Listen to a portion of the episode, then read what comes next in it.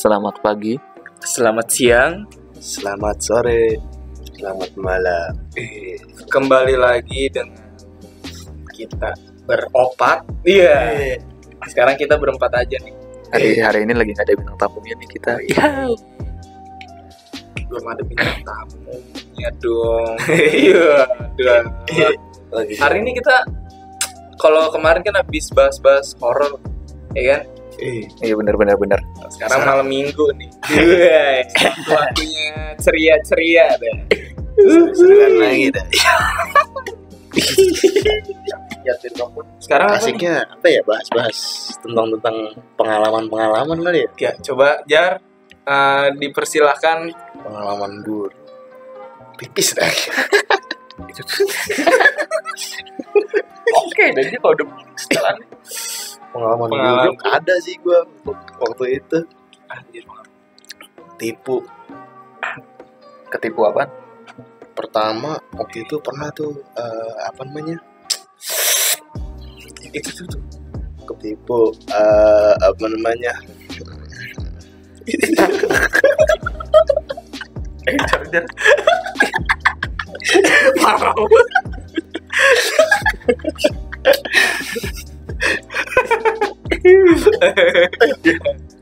Ya, pengalaman. Ah, sepatu lu ya. Enggak, waktu itu ada nih. Sepatu.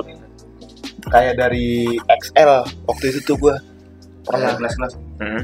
waktu itu kan gua kan pakai XL ya Iya. biar ada cerita dah waktu itu kan gue kan pakai provider XL dapat SMS tuh gue kayak dapat SMS kayak gini dan bunyinya. Selamat anda memenangkan apa namanya itu hadiah mobil gitu. Berupa apa kayak nukerin nukerin kode gitu nih Oh iya. semuanya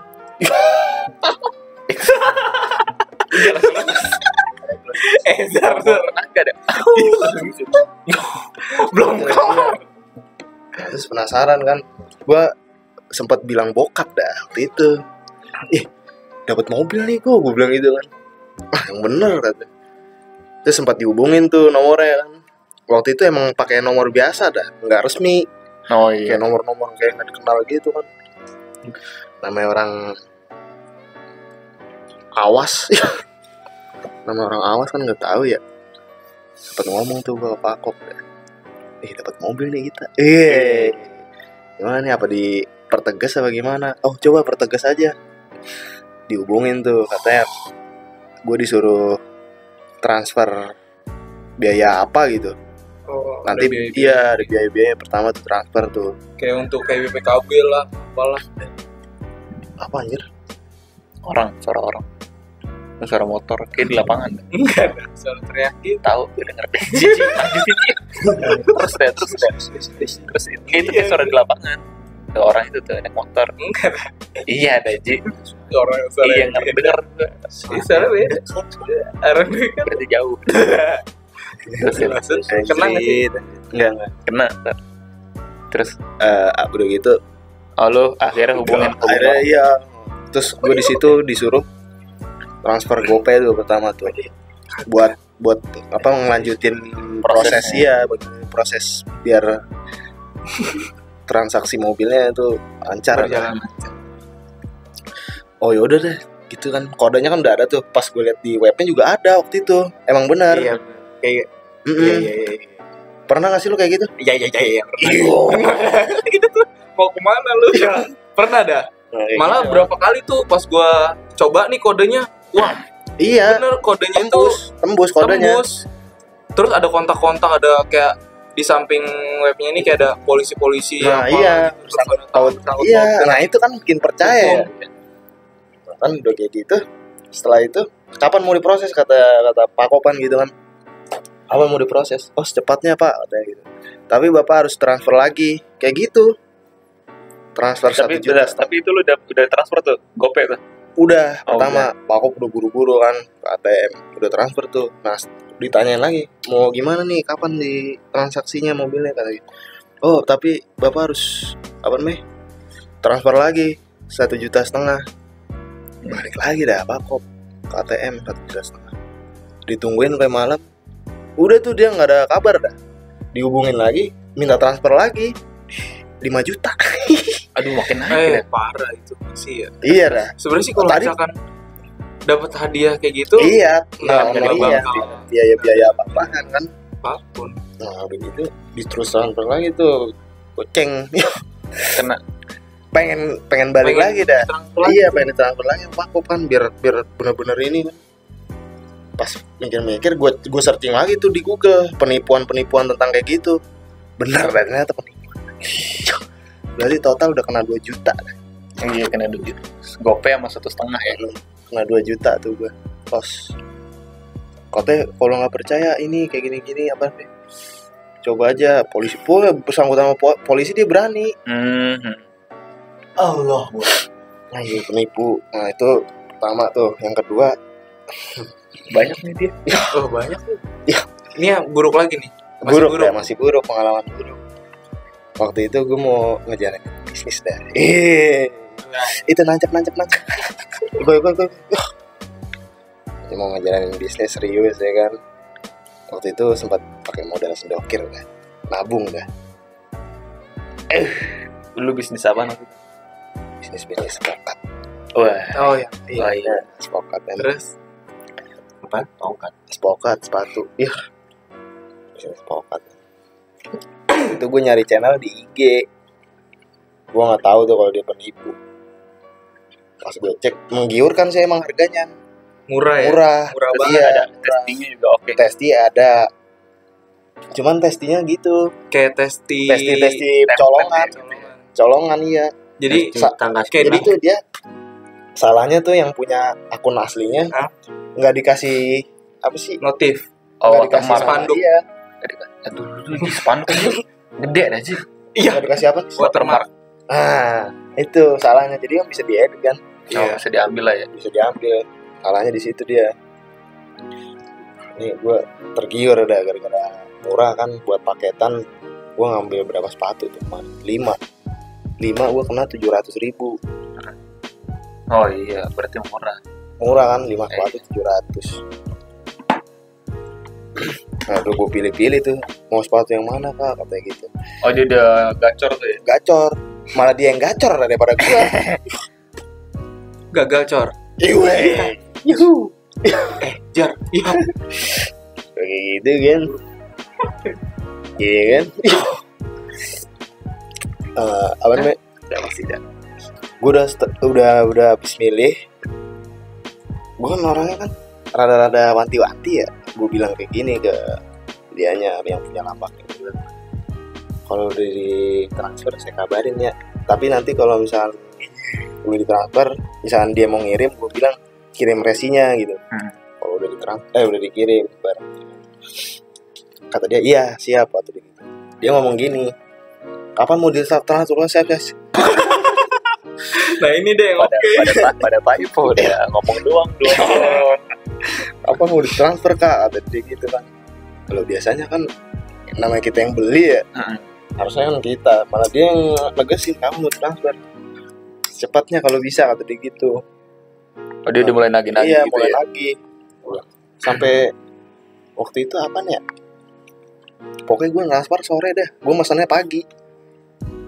Di, di teror terus dah gue kapan gue transfer udah lama gue transfer juga 700 terus Kayak ngepush gitu tuh. Iya. ya. Kapan ditransfer? Iya. Push anjir. gue kan waktu itu kan masih awas juga dah Butuh betul. Masih solok. Iya benar. Masih- masih sok, 700 ya. masih klasik ya. masih vintage dah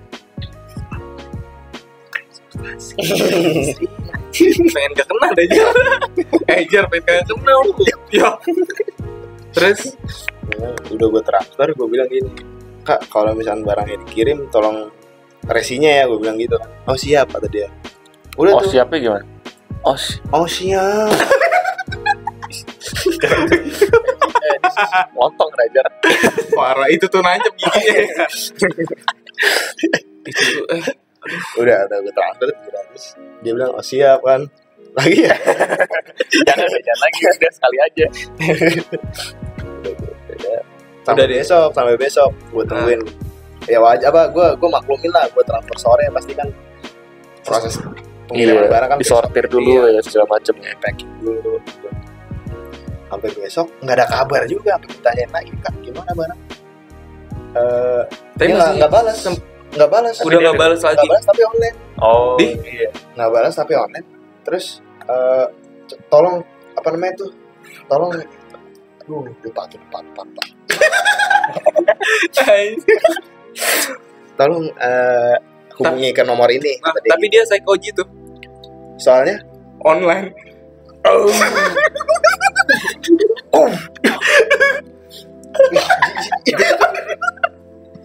eh jijik. Bener. soalnya online dah WA dong udah gitu. Tolong nih apa hubungi ke nomor ini. Kok ini aneh dah. Biasanya gue order nggak kayak gini. Jadi dilempar lu ya? Iya dilempar. Nah tiba-tiba tuh nomor nelpon gue nih pakai nomor yang HP. baru apa nomor yang kemarin? nomor yang gue nomor yang gue suruh hubungi kan oh yang di- dikasih dia ya? Iya Nelfon dia dia nelpon gue pakai nomor dia. Terus kata dia nggak lama WA lagi. Kan nggak gue angkat ya? Soalnya kalau gue kan tipenya kalau nomor nggak dikenal kan Iya, mau. gue respon iya. Terus dia WA gini itu tolong angkat teleponnya kalau mau diproses. Lah kayak gitu anjir. Di terus? Angkat teleponnya buruan kalau misalnya mau diproses barangnya kata gitu. Itu. Sih. Gue ngerinya tuh kalau misalnya gue angkat dia minta transfer lagi kan Nah. duit. Soalnya makin terus lah kalau kayak kejadian pertama. Akhirnya nggak lu angkat tuh sama Nggak sekali gua angkat. Ini lu nipu ya gue gituin saya nggak nipu kalau misalnya mau diburu-buru diproses barangnya. Itu angkat dulu kata dia gitu jadi dipaksa. kayak iya maksa ya jatuhnya Iya. ya. paksa lagi dia. Wah anjir. Terus gue searching lagi tuh di IG searching lapak ya kan lapak lapak. Ternyata dia ngambil dari lapak orang dah fotonya. Oh lu ketemu yang punya Iya, aslinya tuh.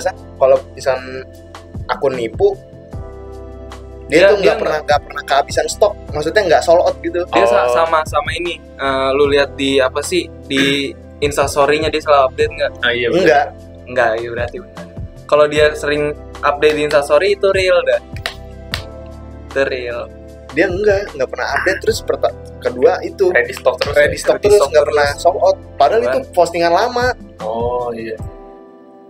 Dia postingan lama tuh cuman nggak sold out anjir salah gue di situ deh. Udah ketahuan nipu. Sampai gue kata-katain dari di akun itu. Bangsat lu. Nyampe gua ini juga dah di update gua. Iya gua update di Instagram Iya. gua. akun akun nipu. penipu. Nah itu. Itu pengalaman buruk dah. Pengalaman gue tipu. Pengalaman buruknya udah? Ada lagi nggak? tipu perempuan juga. Iya. Nah yang, ke- yang ketipu udah perempuan tuh gimana dah? tipu perempuan dipermainkan dah soal dong dia yang dibahas. Dah eh juga ada dah. hey lu. Eh? Langsung. Iya dah eh? Paling cerita buruk gua kayak gitu aja sih. Coba lu. nah. Buat lu Ji cerita buruk. Ter ke eh garis kalau Eh. cerita buruk ngomong-ngomong ngemeng-ngemeng ngomong-ngemeng. Baru mulai udah begitu. Aduh. Cerita buruk jarang terjadi sih kalau cerita buruk. Terjadi sih. Cuman jarang. Cuman jarang. Terjadi. Eh, muter ya. Ini terjadi sih cuman kayak cuman lupa gitu cerita buruknya. Tapi ada ada ada satu cerita mungkin bisa jadi ini cerita buruk gua sih dalam kasmaran euk. Ya itu tuh. Itu tuh dalam kasmaran euk dah. Nah itu lebih dah. Boleh. Ah kontol cerita percintaan. buruk ya tentang percintaan mungkin. Jadi jadi bikin ketawa bangsat. Nih, jadi gue kenal nih kan sama keceo. eh, itu tuh kewec Keceo. Iya. keceo kenal sama kenal sama kewet sama dengan cewek. Ngeri yang nggak ngerti deh soalnya. Cewek sama yang girlfriend. ya udah lah keren lo jar. Ya itu tuh eh ngebul dong. Jadi kenal sama cewek gue kenal itu lewat insta Oh lewat IG ya. Lewat IG gerak. Pas Nur IG. Emis parah lu ya. jadi kenal kenal lewat situ dari gue kan eh, sempet yang itu jar sempet bikin celana cutbray kan. Cutbray cutbray dah pokoknya ya cutbray dari hashtagan cutbray itu gue menemukan salah satu seorang wanita. Dah Eh. Situ. wih saliran nih kan? Wih saliran nih cutbray juga. Langsung dong gue gue DM. DM gue DM WPU eh miss. Langsung gue DM suka cutbray juga. Dari dari situ kan udah mulai buat buat buat deket deket deket ya responnya juga enak. Ini udah obat ini dah. Responnya enak kan? Deket tuh udah tuh sempet kayak tau lah saling saling kenal ya kan lewat, lewat Pas Nur. itu tuh lewat IG. lewat IG Faiz Fajnur IG Iya. eh jar iya itu tuh, tuh, tuh. kenal kan itu tuh hey bro iya ya kan udah deket tuh udah saling tahu lah udah Itu lama dia posisi orang mana dah? Kasih tak nah gitu dah ada tanya dong anjir di lock terus bray nah dia dia itu tinggalnya ya stay-nya di Bandung Ya Oh kan? iya, itu emang jutbre jutbre itu. dari Bandung kan nah ini salah satu stylenya. di hashtag nih ada dia Tapi lu belum pernah belum pernah ketemu tuh. belum baru kayak cetan Nah, Udah doang. udah inilah ya, udah telepon, synchronize face video- ya. video itu tuh tuh tuh tuh, tuh. ya Iya. Oh ya udah sempat tatap-tatapan. Eh, Oh, iya, iya. iya. Iya. Iya, Iya, suara. Iya, Iya. Via Valen bayar sama gue. Kayak Itu tuh. Ya kan walaupun semenjak keran dah. semenjak jalan. Enggak. Jar. Ya, Wah, iya baru kena aku. Iya itu tuh. tuh. Ih. Jadi apalagi nih? Yo, Udah sempet video call. nah ya sempet video call lah. Terus sempat gimana? Sempet udah gitu kan tukeran langsung tukeran kontak dong biar nggak lewat Fanur AG lagi anjir ya kan udah sempet Kurang kontak. tukeran kontak itu udah mulai itu dah Timbul-timbul. timbul-timbul benih-benih. ada ada benih-benih padi Iyo.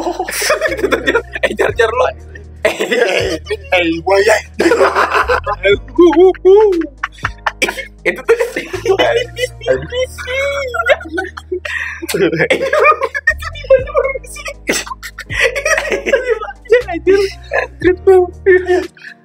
bikin durasi panjang ya Yang gindang-gindang ding-dong ding. udah sempat itu tuh udah sempat Tukeran kontak. tukeran kontak ya kan? Ya udah deket lah.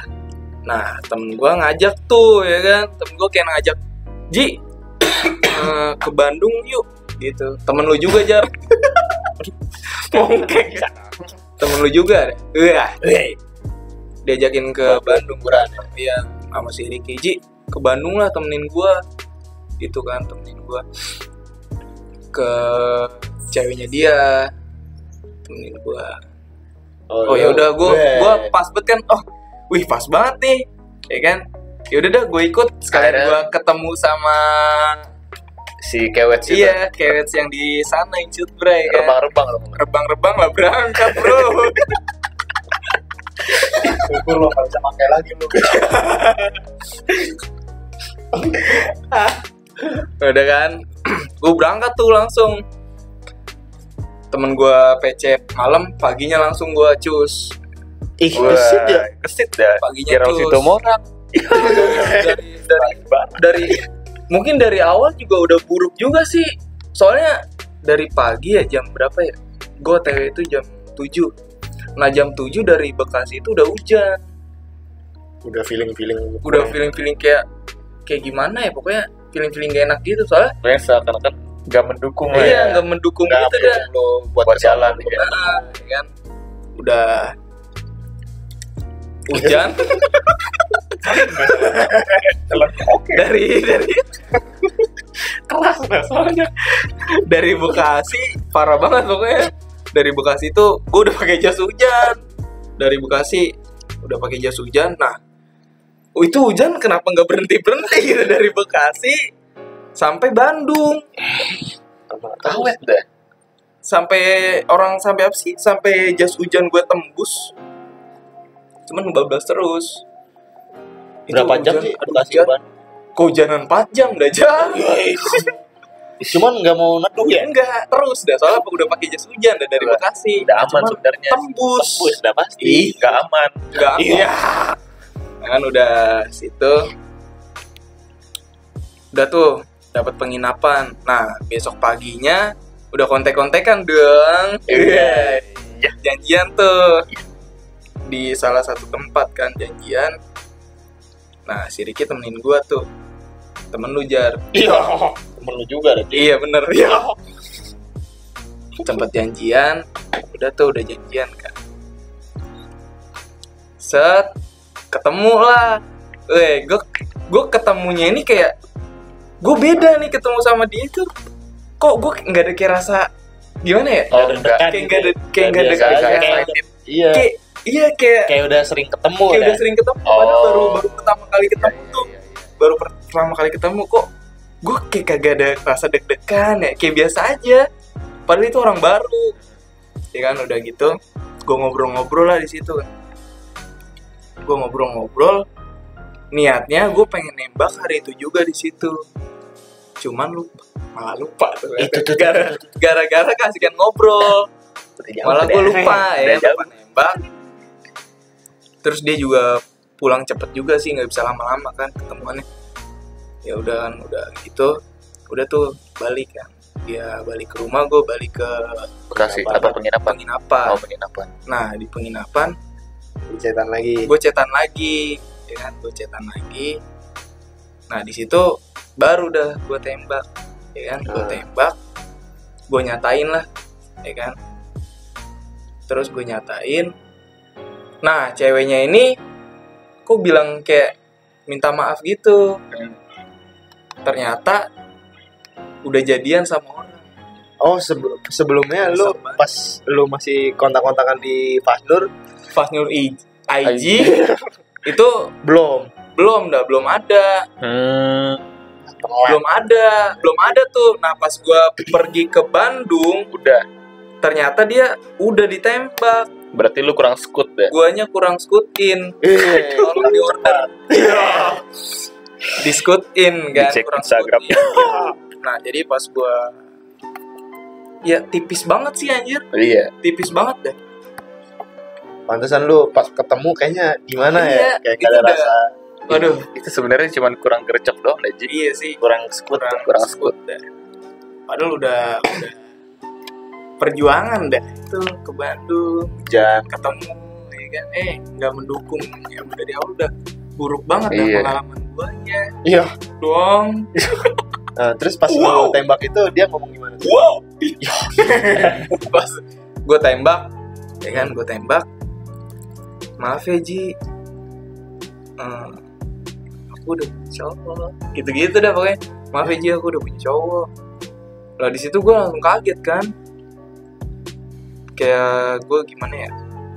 Kayak ya langsung sakit dah. Iya. Langsung. Sakit tanya kan.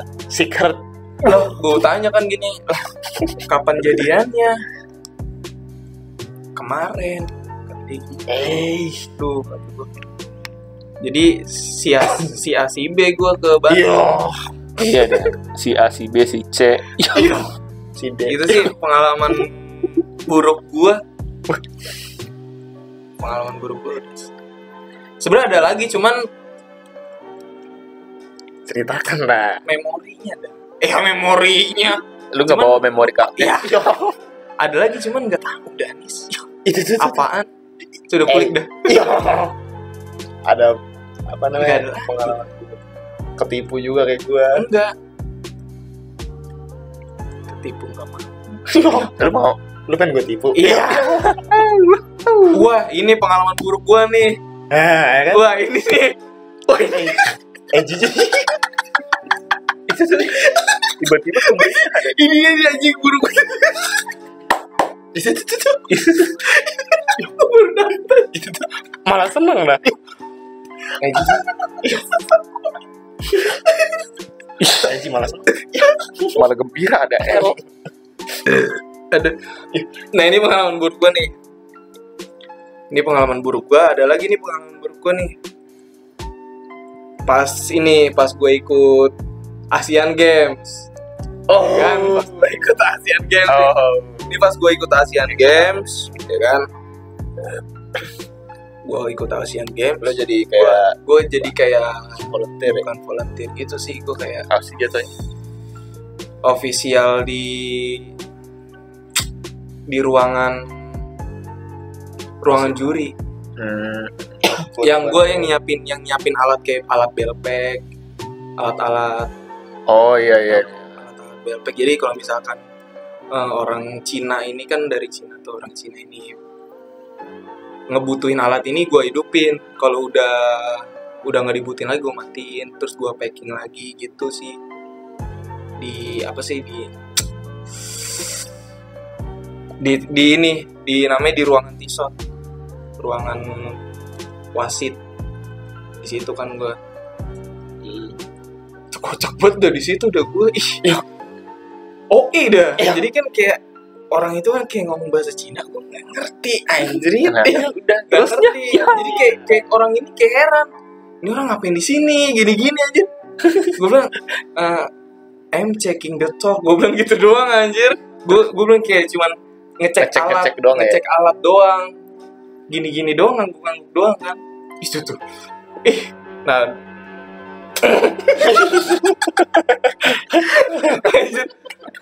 nah iya kan gue gue ikut Asian Games.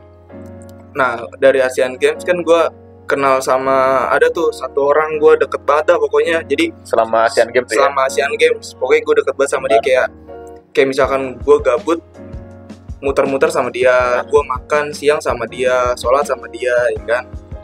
Nah kejadiannya mungkin gimana ya? Mungkin gue juga orangnya kayak terlalu percaya ya? percaya sih sama orang. Wah nih kurang ngebaca apa sih Oh iya. Iya lu pokoknya intinya terlalu terlalu percaya lah Percaya. terlalu trust bener. terlalu terlalu cepat lah ya gitu iya ya. Belum tahu sifat sama orang ya terlalu tahu sifat. tapi lu kenal dia dari baru dari ASEAN itu ya dari Asian iya baru masuk situ juga baru ya baru berarti seminggu seminggu lah eh, seminggu ya. seminggu seminggu nah cuman ya iya sih gue kayak ngerasa sih gue Iya. kayak gampang percaya. Sampai sampai apa namanya? Sampai sampai dia kan kayaknya bodoh banget ya kayaknya bodoh banget. Dia kayak apa sih? Dia kayak misalkan dia dia kan belum belum ditransfer uangnya ya Eh. sama tua. sama agensinya. Eh. Sama agensi. Ya nggak ditransfer tuh sama agensi belum ditransfer karena kan dari agensi belum dapat uang lagi. Nah gua udah ditransfer kan sama agensi. Nah dia minjem tuh minjem uang sama gua buat makan ya kan? Dia minjem sama gua berapa ya waktu itu lima ratus ribu Oh. transferin langsung. Dia minjem uang ji lima ratus dah buat pegangan gua. Ya udah gue transfer tuh 500 tapi lu ganti nggak nih? Gitu kan iya nanti gue ganti dah kalau misalkan uang dari Agensi udah turun. dari agensi turun oh ya udahlah langsung gue transfer kan berarti gitu. Gue transfer udahlah situ enak. Kan set nggak lama dia ngajakin sholat gitu. Ini gue eh, pas pengen sholat nih pas pengen sholat sama dia gue kan sering sholat tuh ya. Nah gue sering istirahat juga kan di di masjid. Hmm. Sering istirahat bareng dia. Dia selalu kayak bilang Ji eh HP lu kalau digade dapat berapa ya? Wah aduh gue bilang kayak gini waduh gue nggak tahu dah kalau digade. Ya lumayan sih gue bilang gitu kan. Dari situ gue gue nggak ada nggak ada firasat apa apa kan Gak kepikiran aneh-aneh. iya gue gue bilang ah. Nah terus dia bilang lagi kan besokan harinya kayak pas di di di masjid juga lagi istirahat. Ji itu hp lu kalau digade berapa sih? Tanya lagi. nanya lagi gitu-gitu terus. Gue bilang gini kan anjir HP lu aja lu gade gue gituin kan. Nah nggak lama lagi gua kan gue sering-sering ke masjid tuh ya sambil istirahat. Nah dia juga apa Sholat juga. sholat juga tuh. Sholat juga sama gua. Nah posisinya itu HP gue di charger HP dia di charger di tempat sarung penitipan sarung gitu di atas kan. Oke tuh gua sama dia eh wudhu. Ya kan Tapi wudhu. itu HP udah di charger lagi. HP HP Apa HP udah di charger. Gue berdua wudhu. Ya kan wudhu set wudhu udah. Terus habis wudhu. Nah pas komat gue maju dia kayak wudhu lagi. Padahal itu semua udah maju. Dia mundur lagi kan. Udah tuh. Itu gue ngeliatnya dari CCTV mundurnya lagi kan. Udah sholat tuh gue kan. Nah, pas gue udah kelar sholat, wah HP masih ada nih. Cuman gue hati gue udah anjrit ya kan. Udah gusar Udah ya. kayak gimana ya? Waduh, gue ngeribet HP gue hilang ya kan. Dari situ udah tuh gue gue kira aman tuh HP kan. Masih di atas. Gue mundur lah. Ya kan. Mundur. Nggak lama temen gue gini ngeliat ke atas. Eh Ji, HP mana? lah di atas lah di lagi dicas kan nggak ada serius lu gue bilang gitu kan serius lu iya nggak ada. Nah pas dicek. Iya bener anjir. Casan tinggal casan doang. HP raib ya? HP raib. Tapi Nah, HP-nya terus- dia? HP-nya dia juga raib dah. Hilang juga. hilang juga. Bilang wah wah anjir gimana ya? Gue di situ udah bener-bener gila. Parah banget tuh pusing ya kan? Aduh gimana? Terus dia nggak lama dia bilang kan oh yaudah lihat CCTV ini kan ada CCTV yaudah yuk yuk gue bilang gitu. Ayo lihat lihat CCTV udah CCTV lihat sama pengelola masjidnya kan. Udah lihat lihat lihat. Udah tuh jadi tentara polisi rame kan di situ. Kan TVRI kan tahu sendiri kan. Iya. lagi ada Asian Games juga kan jadi polisi sama Iya. tentara kan sensitif siaga banget. ya. Sensitif banget dah pokoknya lagi sensitif. Nah, waktu itu ngeliatlah situ bareng ada polisi TNI dianya juga ngeliat di situ sama gua. Dilihat-lihat CCTV ya kan dilihat. Set. Nah yang pertama dia ini kayak kebanyakan ngomong di CCTV ini. Ngeliat di monitor CCTV ini kebanyakan ngomong kayak "Eh, gini gini gini gini dah pokoknya. Nah yang tentara-tentara ini kayak kayak nggak percaya. Lah kok orang nggak ada yang naik ke situ tapi hilang dan ternyata dia itu abis dia itu bilangnya kan nyolokin. Dia ke, ngambil ke tas dia ke HP-nya lagi baru ke belakang. Nah itu yang gue lihat dia ke belakang itu berarti dia mau ngumpetin HP gue di belakang. Nah itu nggak ketahuan tuh pertama ngeliat CCTV kan nggak ketahuan. Nah udah tuh udah pusing banget ya kan gimana cara kontakin anak-anak. Kalau HP kita hilang dia gue suruh tuh lu ke GBK gitu bilangin sama anak-anak kalau HP kita hilang gitu kan biar biar ada kabar. Udah dia, dia ke GBK gue penasaran nih sama ini orang kan. Kan udah gak ada dia tuh gue masih di masjid sama tentara polisi gue penasaran kan. Anjir kok bisa bisa nggak kelihatan gitu ya maling? Kan gue penasaran gue balik lagi. Saat ngeliat video gue pantengin nih sama polisi sama tentara gue pantengin ya kan videonya kok dia abis ngecas dia mundur ke tas dia terus kayak nyolokin HP lagi tapi bukan nyolokin HP kayak ngambil HP dia keluar nah kan kalau HP gue kan kayak kelihatan gitu Iya, tuh kalau lampu tuh Ah, Silo. Nah dia megang gini kan, kayak dua HP. Satu ini HP dia, ini HP gua. Nah pas keluar di kamera pertama itu gua kelihatan HP gua Silo. Nah yang kedua dia ngantongin HP gua. CCTV di luar masjid ya kan. Nah di situ udah udah jelas tuh, udah ada buktinya ya udah ada bukti bukti fansnya. Bukti fans ya antik Iya. itu tuh. Hmm. Nah di situ udah tuh udah di situ gua udah kong kali kong tuh sama polisi satpam tentara oh nih udah jelas nih malingnya dia udah jelas dia nggak lama balik eh nggak dia udah jelas nih ya kan udah kong kali kong. Nanti kalau misalkan nanti lu jangan jangan yang bersikap aneh-aneh ya nanti gimana gimana gimana. Itu dah pokoknya. Nah nggak lama dia datang kan. Ya udah biasa datang. Aduh gue gini aduh gimana nih anjing HP kita? Gue gitu kan. Aduh gue nggak tahu Ci. Anjing HP gue juga hilang. Bilang, aduh data-datanya penting banget lagi. Begitu ya. Digini langsung sama satpam jujur aja. Jujur apa? Dia nggak ngaku kan? Jujur aja. Ini apa nih? Dia nggak ngaku nggak ngaku gitu kan? Nggak ngaku.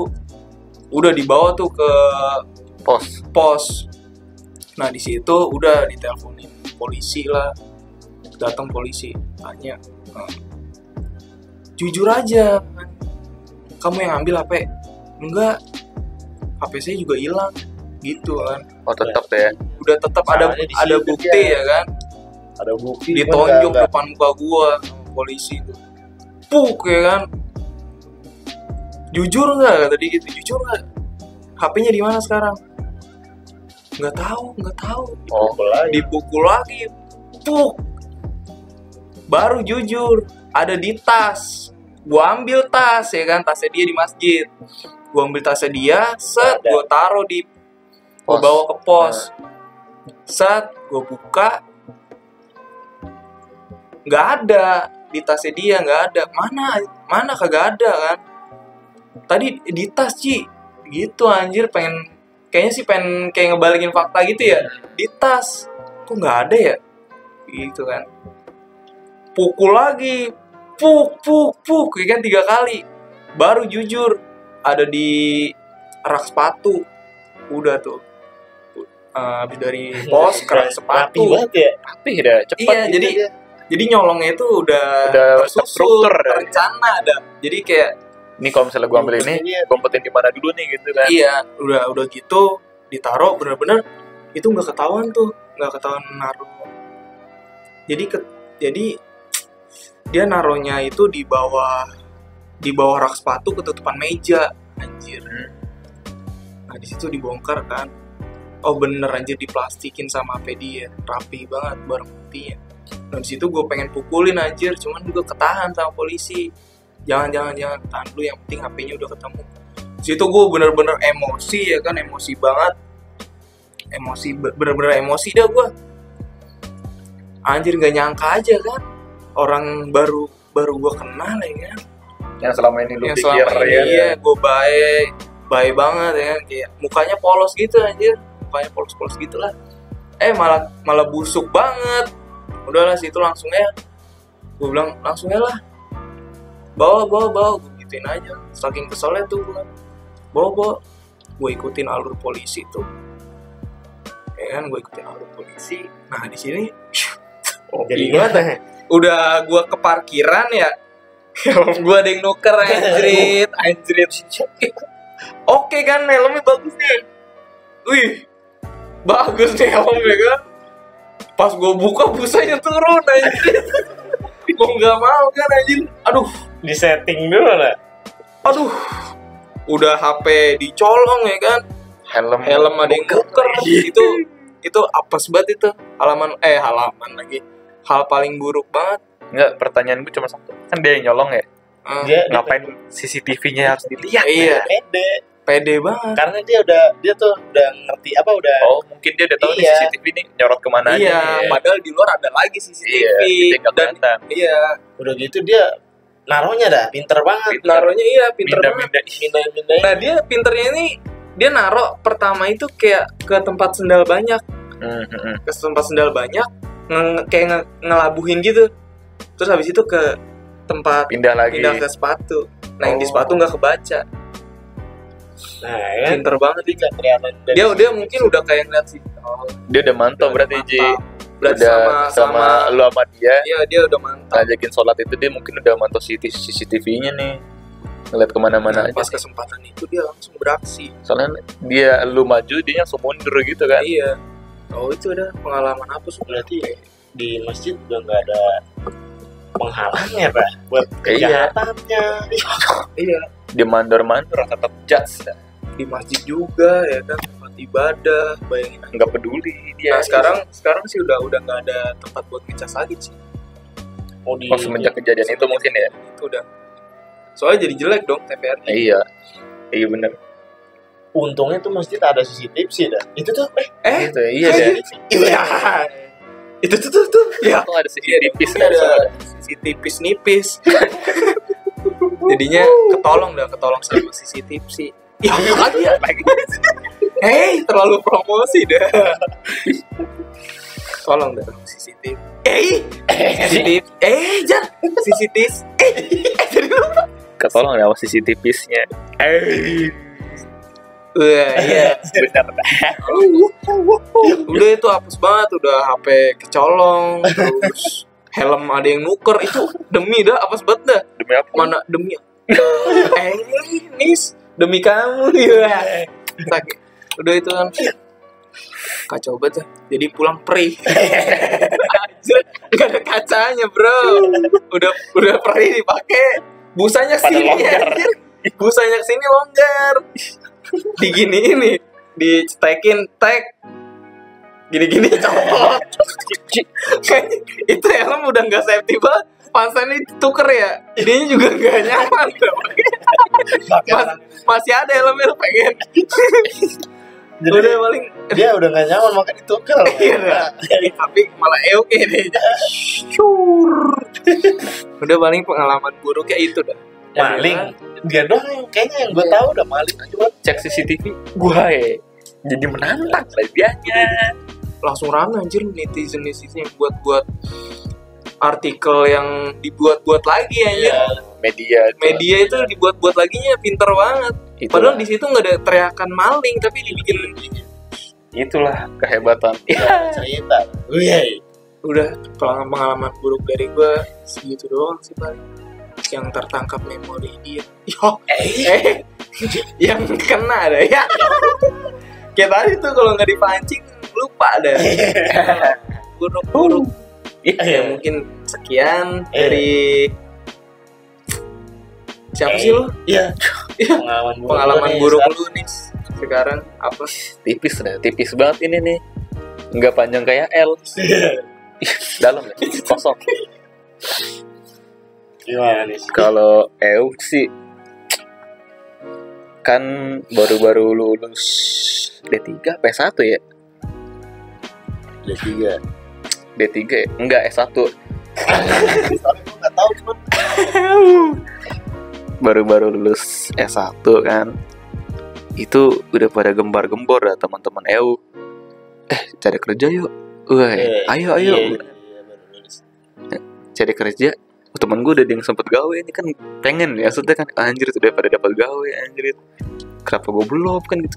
Akhirnya kan gue nyoba di salah satu aplikasi dah ada dah yang udah ternama ada buat nyari-nyari kerja gitu kan udah nih. Gue nggak apply banyak banget dah pokoknya tuh berapa stasiun TV. stasiun TV jar berapa lowongan tuh gue apply tuh? Ada kalau sampai sebelasan dah kalau salah dah nah ada satu nih yang respon nih. Nge email gue cuman dia peraturannya tuh gini ini nih tiga hari pertama apa kayaknya tiga hari deh. Tiga hari ini gue ini disuruh training cuman di Bali kan di Bali nih. Eh, terus dijelasin tuh di email itu itu sumpah emailnya oke dah oke dah. Itu ada logo logo perusahaannya. Kop suratnya oke banget ji oke. Ya udah kayak apa surat resmi asli jar. Ya kan? udah pinter banget. Udah oke dulu kalau ngeliat emailnya percaya deh pasti dah itu aja. Ih kata gue Itu penipu apa? iya. Dia gini kirim email gitu. Tuh banyak tuh lembarannya tuh ada empat lembar apa. Kayak dirinciin intinya gini. Lu disuruh berangkat ke Bali nih OTW nih. Cuman pakai duit kita sendiri. Nanti katanya dia diganti. Disuruh OTW Bali tuh. Pakai ongkos kita sendiri dulu katanya. Nanti di sana diganti semuanya. Ongkos lu sama penginapan udah ditanggung kan di sana kan. Masalahnya ini kita nih mau, mau terbang nih misalnya nih mau terbang ke Bali. Kita tuh nggak boleh beli travel. Jadi harus pakai travel yang ada di email itu tuh. Nggak boleh pakai travel yang lain kata dia. Oh iya. harus pakai travel itu.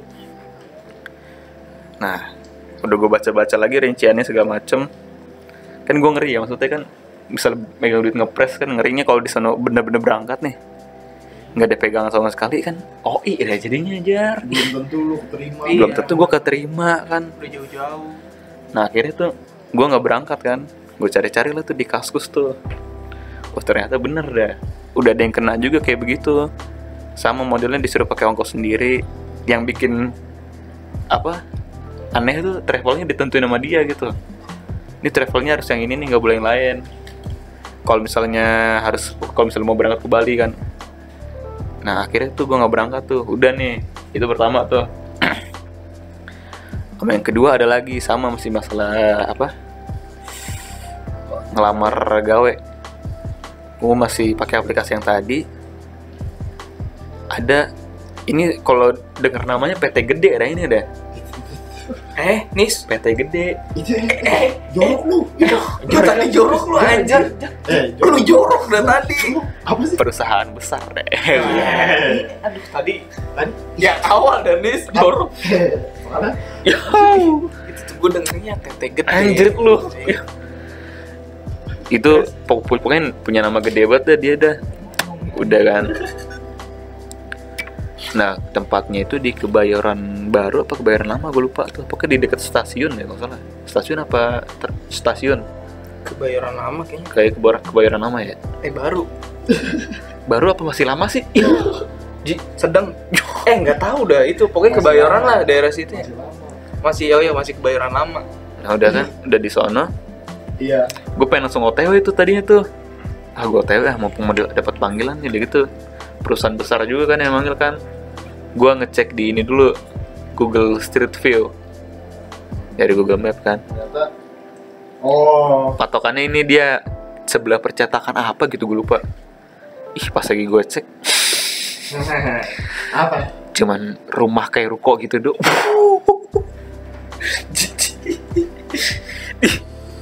cuman kayak ruko gitu doang. Udah gitu nggak nggak nggak nggak gede lagi. Sepi gitu kan nggak ada boro-boro spanduk apa pelang apa? Hampa ada. Hampa. alamatnya ada. Alamatnya ada. Perusahaannya nggak ada. Perusahaannya nggak ada. Perusahaannya Jadi lu ada. datang ke sana itu enggak gue bener-bener gue nggak sempet dateng gue nggak cek di Google. oh, tapi kosong nggak ada. kosong. Cuman kayak rumah nih. Ada rumah sama toko udah gitu doang. Gila. terus gue cari lagi di kaskus kan. Terus sama dapat alamat di situ juga udah ada yang kena juga. Perusahaannya sama kayak gue juga Perusahaan bodong ya. perusahaan bodong. Sebenarnya itu gue hampir kena tiga kali gitu satu lagi di Romangun. Romangun ada juga. Romangun ada Gila juga. berarti banyak perusahaan bodong. itu yang kayak gitu-gitu dah. Sering di ruko-ruko begitu kan di Romangun nih Euk nyuruh si Kewets kan kalau misalnya lo situ cek alamat ini dah. Soalnya gue lihat sampai ada website website jadi dah. Beneran website website jadi. Coba lihat alamat ini nomor nomor segini segini segini. Udah nih udah dia lihat lewat kan dia tuh berhenti ya difotoin Ih, kayak gitu juga modelnya ruko doang. Ruko. soalnya gue udah pernah nganterin Kewets ke daerah apa sih gue lupa tuh oke daerah Jakarta sono. Hmm. itu sempat masuk udah sempat kena interview udah di tempat ruko kayak begitu. Cuman dimintain duit gitu kan. Ini nih duit buat medical check up segala macem nih cepet.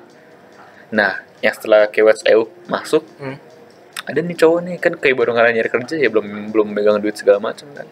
Cuma dipaksa dah modelnya. Yaudah. Ketahuan banget ya. kalau misalnya nggak ada narik duit dulu kayak apa? Ih itu tujuh Oh iya. Kayak ngebutuhin duit banget itu dia. ya, jadi kalau misalnya nggak ada narik dulu aja. Mungkin orang ongkosnya ih. Kan mau nyari kerja ya.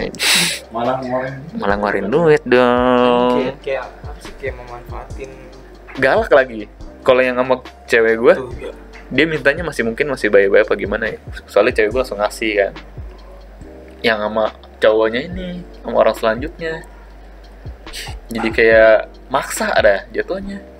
Wah anjir ketahuan banget ya. Itu pokoknya kalau misalnya lu mau interview apa mau gimana gimana cek di Google dulu. Kalau enggak di forum-forum dah cek dah. Iya, tempatnya kayak gimana iya tempatnya kayak gimana? Kalau pasti kalau di forum-forum gitu biasanya udah ada yang pernah kejadian juga alamatnya sama ada. Si Agung juga kan pernah kena tuh. Sama kayak Bisma alamatnya kan. Datangin ke sono kosong. Ya kan? Di daerah-daerah Bekasi lagi ma- masih di situ masih dekat itu dia. Jadi kita harus berhati-hati. Iya, sih, emang harus gitu harus iya harus Harus dianalisa survei dulu, dulu. survei observasi. Iya nyari-nyari di forum-forum. Iya, apa-apa. jangan nafsu deh. Walaupun lu lagi butuh seenggaknya lu sampai sana tuh nggak kecewa gitu. Iya. kalau misalnya kayak gitu kan sayang ongkos lu. Ya tadinya. Oh, bos, mintain duit lagi nah, kan Nah, untuk teman-teman iya. jangan sampai deh kayak gitu. Jangan sampai terkena. kayak kamu. Iya. iya. Udah ya jangan lagi jangan lagi deh soalnya ada banyak korbannya udah. Ya kayak begitu. Kalau yang kalau untuk itu kalau untuk eh? Kalau untuk loker-loker resmi gitu kan berarti kan dia kan nggak nggak mungut biaya sama sekali. Nah kan? itu satu. Sama mendingan lu uh, ngunjungin websitenya langsung deh kalau enggak iya. Biasanya buka dia. Kalau sekalipun lu nggak ngunjungin websitenya Hah? lu dapat dari tempatnya langsung bukan dari ruko-ruko gitu. Nah itu aja sih. Iya kalau nggak dapat link-link dari saudara apa temen yang udah pernah kerja di situ tuh itu mendingan kayak gitu. Itu pengalaman buruk lu ya? Itu pengalaman buruk aku. Wah, cuman sedikit dah cuman untung untuk orang lain nih untuk orang peringatan lain, juga. peringatan dan lebih bermanfaat. Iya. Ya, jadi ini Jadi sebelum sebelum buat menjurus ya. Peruang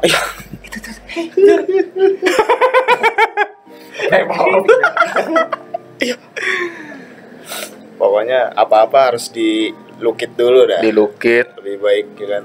Tanya-tanya sama temen. Hanya jadi jangan pokoknya, jangan Pokoknya, terlalu nafsu iya, dah untuk terlalu- dapetin nafsu. kerja.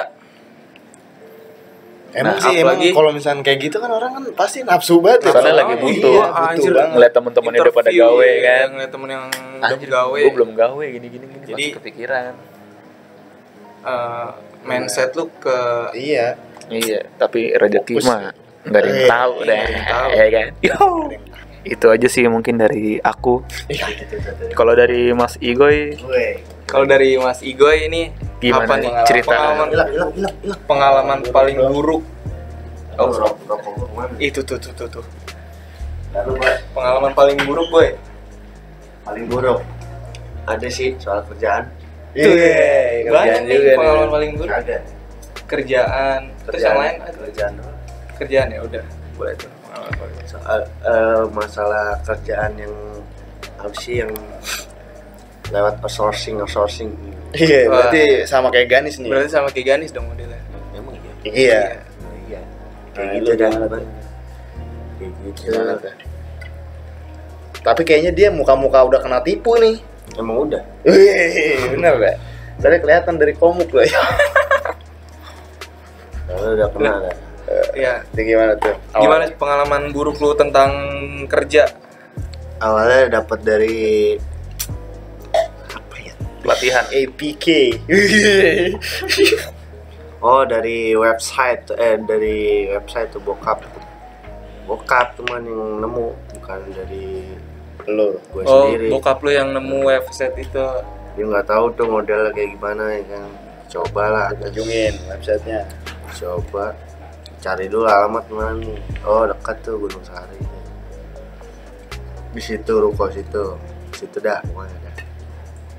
Situ. Di ruko tempatnya, Hmm. bukan kantor. Ru- ruko cuman di kantor gitu Maunya sih? ruko apa kantor nih? ruko tapi kayak kantor gitu. Ah, ruko kayak kantor gitu. Kayak kantor BCA gitu lah ya di ruko. begitu dah. Ya terus? Nah, terus Dat- dateng lah keesokan harinya. Da- hmm, lu langsung tuh datang ke lokasi? Datang datang di situ bokap tuh. Pertama langsung minta duit dua setengah waduh itu udah awalnya aja udah nggak beres ya kalau kita udah masa tahu. iya orang mau ngelamar tapi malah ngeluarin Iya. duit. Kalau udah, kita udah, udah gue bilang sama bokap Ah. cuman cuman gitu ya males lah jadinya. Ya udahlah turutin aja lah. Udah gitu terus udah. Itu dia minta dua setengah buat apaan? Buat alasannya apa? Buat apa ya? Lupa dah, buat udah lama biaya banget. admin atau katanya si admin ngomongnya. Ngomongnya untuk biaya admin dan lain-lain lah gitu ya bro. terus terus admin udah tuh ngomong bla bla bla katanya ditanyain mau ngambil bidang apa. Masalah yang tergiur tuh apa ya, bidangnya yang gue pengen banget tuh masuk di kebidangan? PT, eh, bidangnya.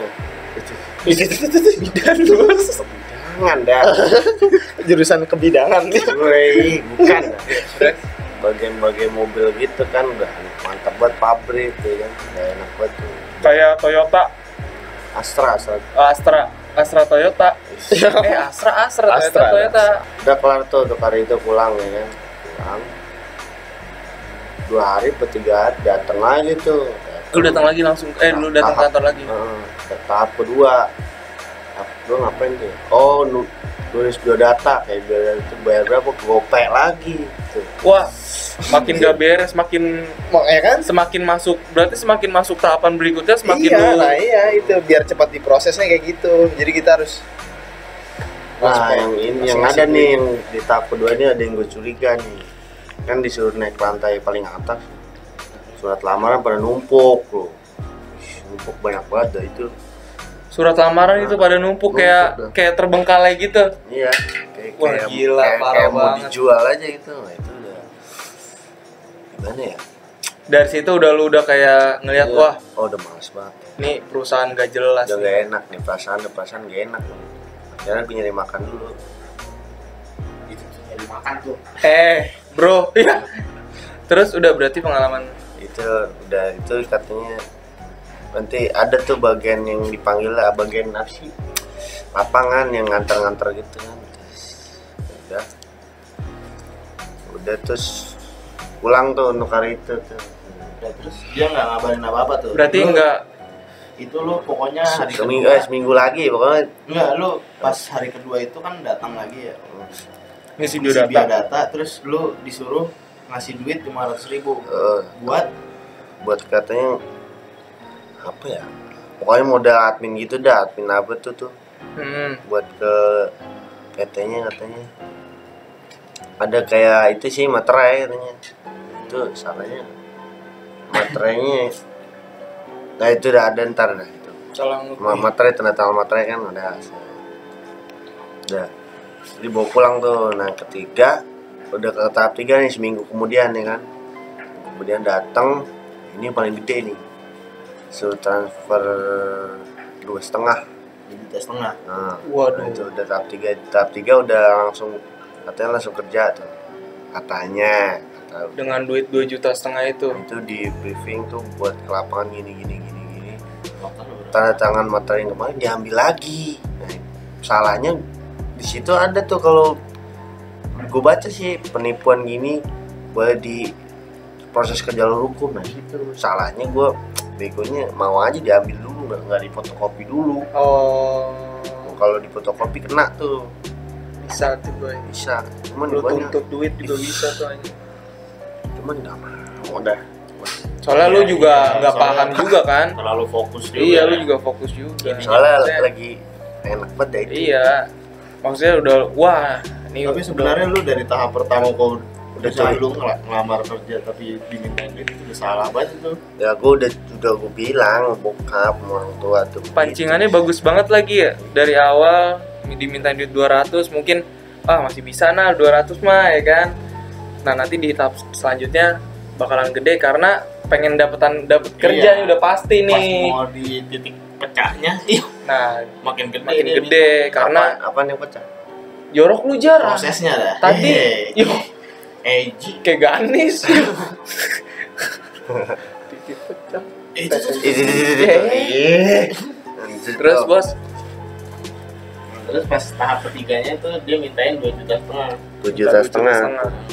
Tapi tanda tangan materainya diminta dia am- diambil lagi. Diambil. Nah, itu, diambil. Gua baca tuh bener. Emang peraturannya itu en- enak deh peraturannya kayak ya itu penipuan gitu gitu tuh wah kata gua kalau emang nipu bener dah. Cuman ih, salahnya nggak mau dipotokopi dah. Lu lu kagak duplikatin sih ya? Hmm, foto dah minimal kan enak. Biar ada bukti. Iya. Terus udah seminggu. Sampai Tapi lu dat- kasih tuh 2 juta.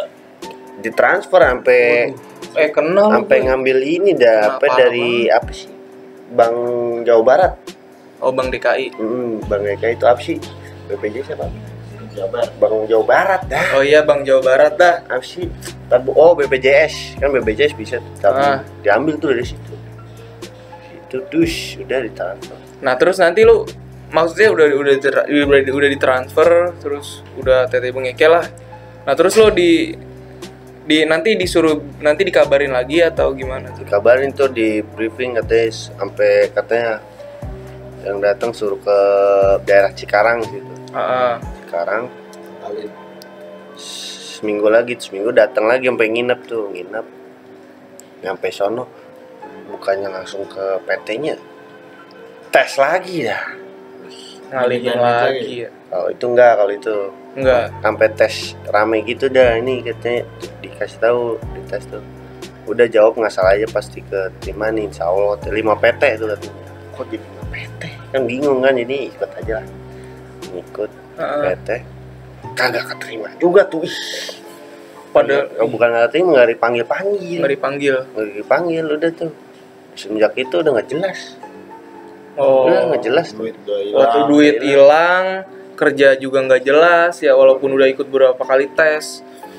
Enggak semenjak itu gua orang sampai sampai ngelawan gitu dah mau tuh udah ntar kalau itu kerjaan kalau masalah minta duit nggak jangan lagi lah ngapain? ini gitu udah dibilang dari awal kalau udah minta duit jangan nggak mau masih aja gitu. Pada diem. Hmm. itu sampai ngegas begitu dah. Sama? Sama orang tua. Enggak ada soalnya kalau untuk kebaikan nggak apa-apa dah. Demi kebaikan.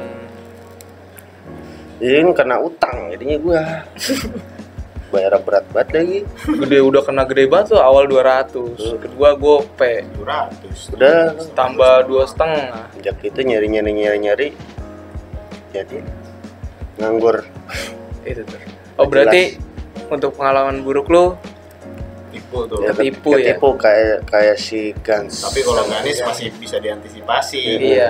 Karena dia searching dulu. karena dia searching nah. Nah, itu kalau gua nggak sesing coba udah feeling kalau gua. Langsung. Langsung feeling cuman orang tua nggak mau. Dan udah mau sampai ngegas tuh ujung. Aduh. Udah Gitu tuh ya. udah nganggur. Berarti ya udah. eh, untuk podcast untuk podcast yang hari ini ya kan? Pengalaman-pengalaman tentang pengalaman buruk kita. Iya. tentang pengalaman buruk kita. Paling untuk buat eh, pokoknya buat khusus-khusus kerjaan ya. Pokoknya kalau misalnya udah ngelamar kerja tapi dimintain duit janganlah. Iya. Ya kalau bisa lu kalau misalnya dapat panggilan-panggilan kerja gitu rada di searching dulu dah ya kan buat kejelasan ke depannya bos. Iya dan kalau eh, perusahaan yang jelas itu dia nggak nggak Hmm. nggak meng- mengut bi push stuck. Asia kalau eh, kalau perusahaan yang jelas itu dia nggak bakal mintain biaya. Mintain duit. Nggak bakal sih. Nah jadi untuk sekarang nih enak mah kalau ngelamar tuh langsung ke PT-nya langsung. Iya, itu. langsung ke PT-nya aja langsung. jangan lewat-lewat. Itulah. Kalau bisa dari temen yang ada di orang dalam dah itu biar Jelas. ada kejelasannya. Orang dalam. Ya intinya antisipasi lah buat lu lu orang. Iya, kalau iya. mau nyari kerjaan kalau mau ya untuk kan. nyari kerja ya kan? Atau jangan jangan jangan percaya sama orang juga terus jangan terlalu gampang lah. Ya Nah, Emang- untuk di sini kita tipenya ya? Iya. Terlalu gampang. Terlalu mudah percaya sih. Iya dah. Soalnya emang tipenya begitu sih. Ya. Terlalu mudah percaya. Jadinya ya itu karena gampang tipunya. Gampang tipu. Ya untuk pembelajaran Iya, iya dah. edukasi Pelajaran- untuk ke kalian semua jangan gampang percaya sama orang lain apalagi yang nggak Percaya kenal hanya yang Iya. hanya sama yang di atas. Iya, iya. Di atas apa tuh? Itu tuh, tuh. Udah dah. udah dah, jangan dah udah paling segitu aja ya dari dari kita kita. semoga bermanfaat Iya. ya kan untuk kalian semua. Iya. Ya, sehingga karena Waduh. berapa? Ya harganya ya jar buat penutupannya kita akhiri dengan wassalamualaikum warahmatullahi Wabarakatuh. dadah thank you